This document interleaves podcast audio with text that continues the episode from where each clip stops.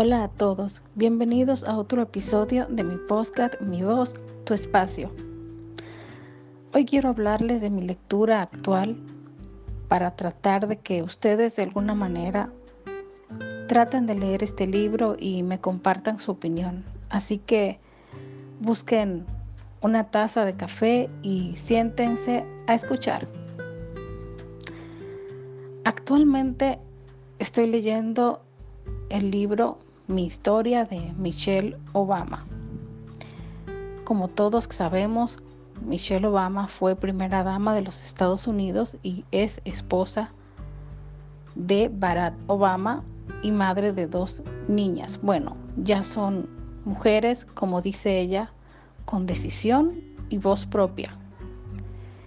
El libro empieza con un prólogo muy interesante de Michelle cuando está narrando cómo sintió su despedida de la Casa Blanca y cómo se fue dando cuenta de que ya no era la misma que había sido en esa temporada, que duró ocho años. Nos narra qué sintió al prepararse por sí sola un pan y cómo fue para ella movilizarse sin tener que decirle a nadie a dónde iba, cómo fue su transición y cómo retornaba, por así decirlo, a esa vida que llevaba antes de ser la primera dama de los Estados Unidos. Ya luego el libro pasa al capítulo 1 que nos narra la infancia de Michelle, luego pasamos a la adolescencia, y cómo se fueron dando sus relaciones interpersonales, amistades, pareja, cómo influyó su hermano en su vida y cómo fue para ella ir a la universidad. Muchos tropiezos, muchas adversidades. Su padre enfermó de esclerosis múltiple, una enfermedad que atrofia los músculos y los huesos del cuerpo, hinchándose y eliminando por completo con el tiempo la movilidad. La verdad es que Michelle es una mujer muy valiosa, de la que tenemos mucho que aprender y también pues nos enseñó cómo manejarse siendo una persona de color y luchar en contra de, que, de lo que mucha gente pues pensaba. También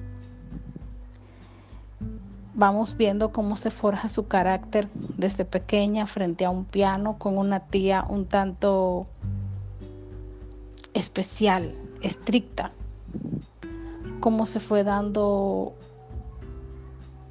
esa personalidad que todos llegamos a, conocer. Ella también sufrió, aparte de discriminación, el hecho de ser una persona de bajos recursos y también una persona que desde pequeña optó o sus padres optaron porque hablara bien y leyera mucho y eso también le trajo problemas con sus amigos o con sus primos cuando eran pequeños porque decían que ella hablaba como una persona blanca y lo catalogaban como traición. Bueno, ya no me voy a explayar mucho como dicen porque sí estoy haciendo un poco de spoiler, pero es que es un libro muy interesante del que se puede aprender mucho. Yo voy por el capítulo 10, yo lo recomiendo. No voy a negar que a veces me he quedado dormida, pero es que pues yo, yo leo libros con otra temática y de repente acostumbrarme a esta temática ha sido un poquito difícil y a veces como que quiero leer muy rápido y lo que hago es que me duermo pero básicamente estoy tratando de encaminarme a leer más despacio, a tomarme un tiempo entre cada 15 minutos y ahí lo voy llevando.